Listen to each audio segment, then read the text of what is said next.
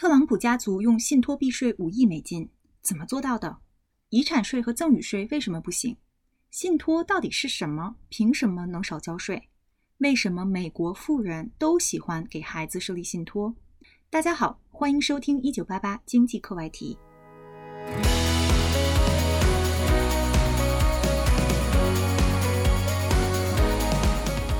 二零一九年，《纽约时报》报道了一篇关于特朗普家族利用信托基金避税五亿美金的文章。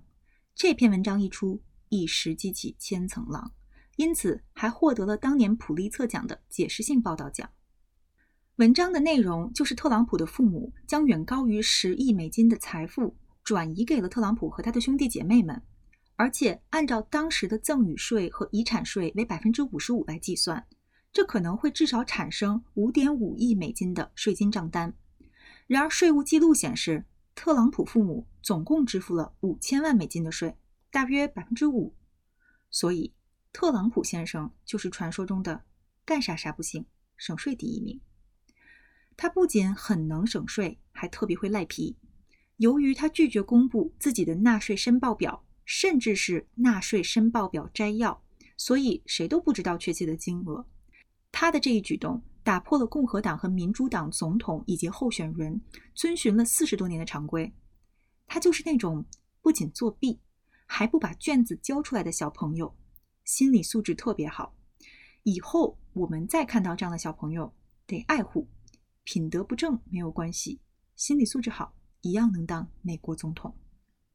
那么问题来了，特朗普先生他们家到底用了什么法宝，能省那么多税？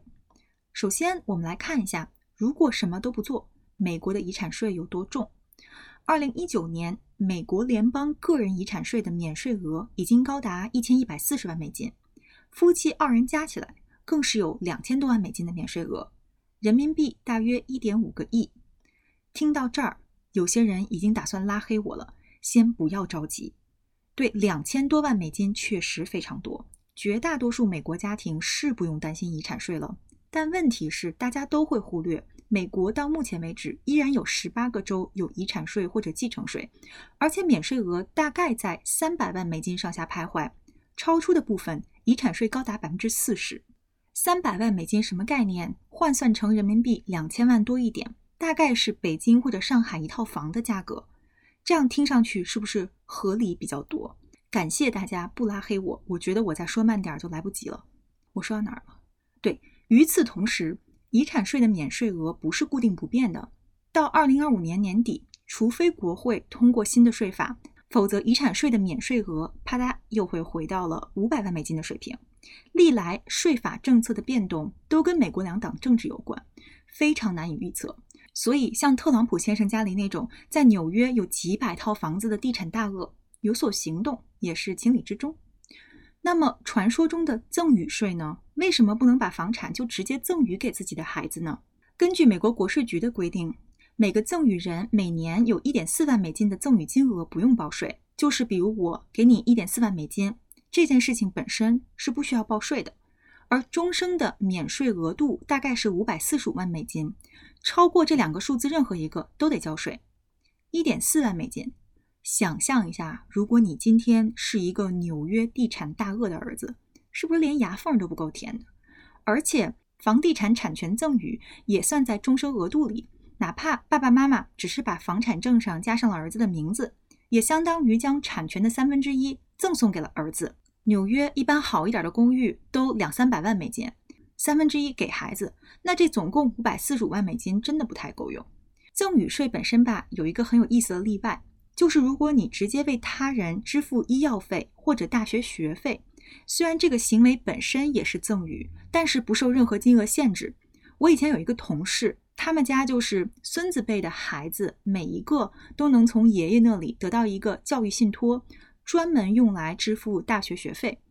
我最开始听到这件事儿，还天真的以为，哦，原来美国人也这么重视教育。后来才发现，他们只是不想交税。还有一点，就是在美国，慈善捐献是能够抵税的。为什么富人那么爱做慈善？你真的以为他们是想回馈社会吗？大家都是为了省税。比如说今年如果股票涨了，房产涨了，什么什么都涨了，赶紧捐点钱，因为毕竟做慈善能抵税，还有其他诸多看得见和看不见的好处。然而，赠与的金额是不能抵税的，因为私人赠与和慈善捐献是不同的。如果赠与可以抵税的话，那你给我一百块钱，我给你一百块钱，咱们的小伙伴都不用交税了。美国国税局站在旁边，你们以为我傻吗？那么，既然以上方法都行不通，特朗普家族是怎么操作的呢？这个时候就要请出我们今天的主角，之前的群演们都可以散了啊散了。今天的主角是。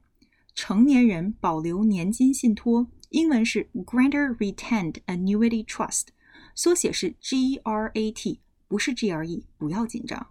这个信托的运作机制是这样的：假设爸爸想把自己的资产传递给儿子，那么爸爸就是 Grantor，会把一个价值一百万美金的资产放进这个信托里，然后设立的期限为十年。那么这十年期间，每一年。儿子就会按照美国国税局制定的利率给爸爸付年金。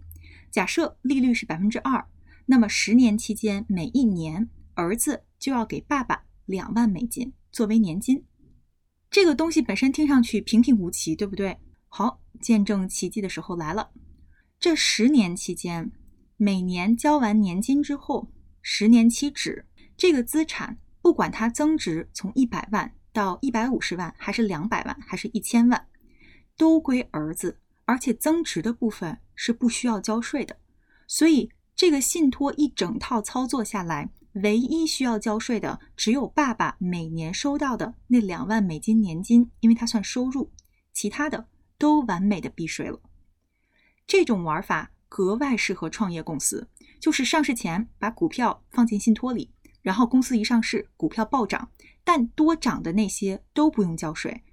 Facebook 的创始人小扎就是这么操作的。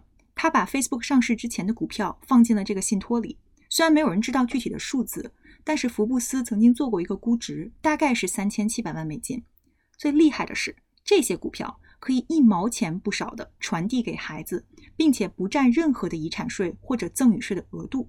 成年人保留年金信托已经在一九九零年代就非常流行了，其目的不言而喻，就是避税来的。二零二零年，沃尔顿家族与美国国税局在法庭争论当中有一个大获全胜的判例，更加激发了人们的热情。后来，业界甚至将这个信托称之为沃尔顿信托。在这里普及一下，每年福布斯排行榜上，大家总是把注意力放在那些科技大佬上，比尔盖茨身价多少，贝索斯和小扎身价又是多少，但是大家都忽略了沃尔顿家族，就是沃尔玛创始人他们家，沃尔顿家族。在福布斯首富榜上什么概念呢？他们家三个小家庭分别占据榜单的第十、第十一和第十二。科技首富们更新换代了这么多届，沃尔顿家族屹立不倒，可想而知他们信托玩的有多溜。回到特朗普家族身上，他们能够靠着信托变戏法避税五亿美金，但是你不会真的以为他们会老老实实的按照白纸黑字建立信托吧？当然不可能。因为他们连每年百分之二年金的税收都不愿意付，因此他们家在财富缩水这件事情上大做文章。首先，你想，如果资产是非公开交易的股票，就是上市之前的价格，那么约等于价格不透明，你说多少就是多少。所以有很多富人会想尽办法装穷。也是因为如此，美国国税局想要要求这些建立信托的家庭提交独立的资产评估。并且威胁对低估价值的人予以惩罚，但是在实践中，这些估值很少受到国税局的严密审查。了解了这个情况的特朗普家族就搓搓小手，嘿嘿，机会来了。根据《纽约时报》获得的特朗普父亲提交的申报表显示，他们夫妇声称纽约的房地产一共包括二十五栋公寓大楼，总共有七千套公寓。我之前说有几百套，还真是说少了。七千套公寓相当于帝国大厦建筑面积的两倍，但这些财产的价值仅为四千万美金。你在逗我吗？二零零四年，银行对同一批房产的估价接近九亿美金，这个数字应该还是比较合理的。那他们是怎么做到的呢？关键的一步就是找到一位熟悉他们需求的房地产估价师。特朗普家族找的是安肯先生，他是纽约大房地产家族最爱用的估价师。其实就是按照人家的需求估价，而不是真的认真估价。举一个例子来说，天井花园是一个位于布鲁克林的建筑群，大概有五百多个公寓。在特朗普家族所有的房产中，天井花园是最不赚钱的楼盘之一。所以他们家决定怎么样呢？把它捐掉做慈善。一九九二年，特朗普将天井花园捐赠给了国家肾脏基金会纽约新泽西分会。天井花园的估价越高，它可以减免的税就越多，因为我们前面说过，慈善捐赠是抵税的。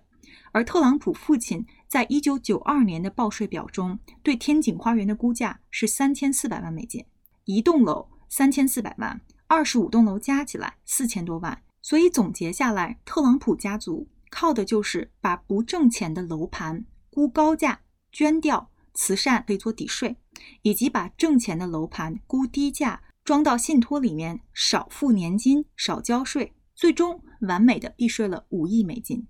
因此，即便特朗普本人会破产，并且破产了很多次，但他身后的信托大概永远不会倒下。以上就是今天的节目，感谢收听《一九八八经济课外题》，我们下期节目再见。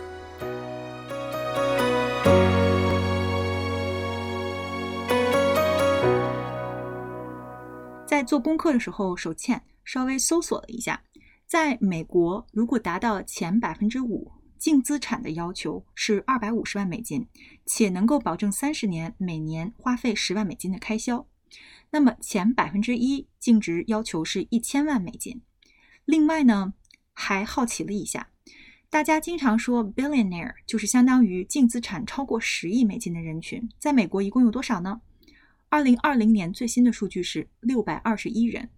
我在想有没有什么节目会尝试着把这六百多个人都找出来，然后每一个人访问一下，应该还蛮有趣的。